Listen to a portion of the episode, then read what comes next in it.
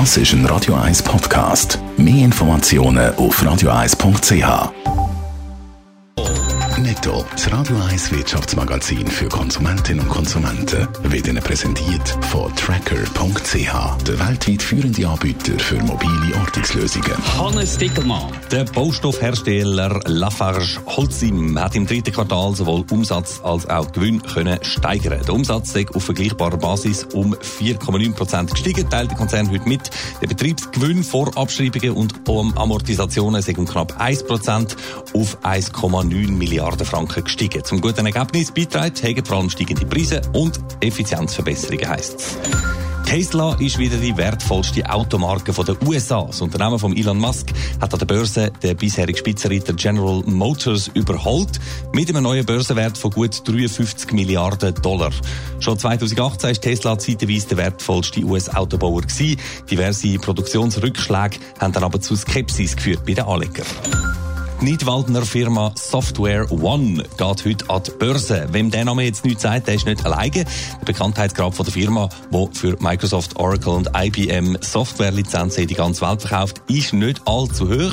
Sie mutiert aber mehr und mehr zum Marktführer und beschäftigt inzwischen über 5000 Mitarbeiter. Laut Analysten dürfte Software One darum wie schon Stadler oder Alcon zum weiteren Milliardenbörsengang werden. Wohneigentum muss man auch 2020 noch einmal tief in die Tasche greifen. Mieter dagegen profitieren nächstes Jahr im Schnitt von sinkenden Preisen.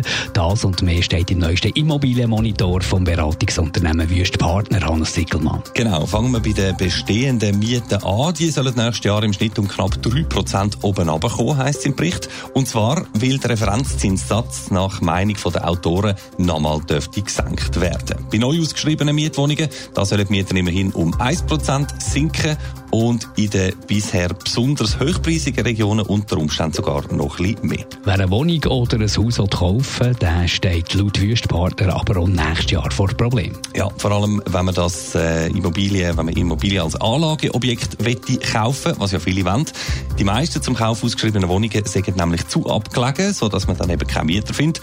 Und die gut gelegenen Objekte, die sind weiterhin sehr, sehr teuer.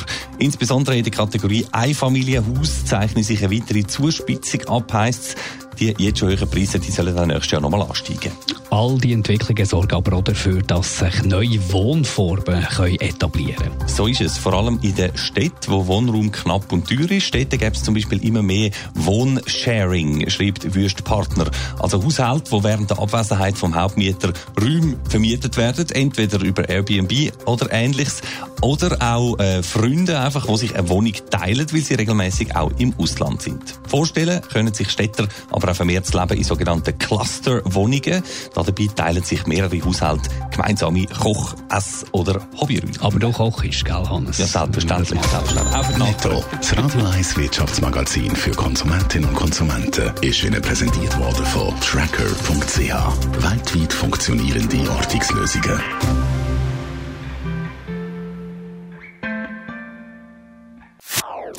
Das ist ein Radio 1 Podcast. Mehr Informationen auf radio1.ch.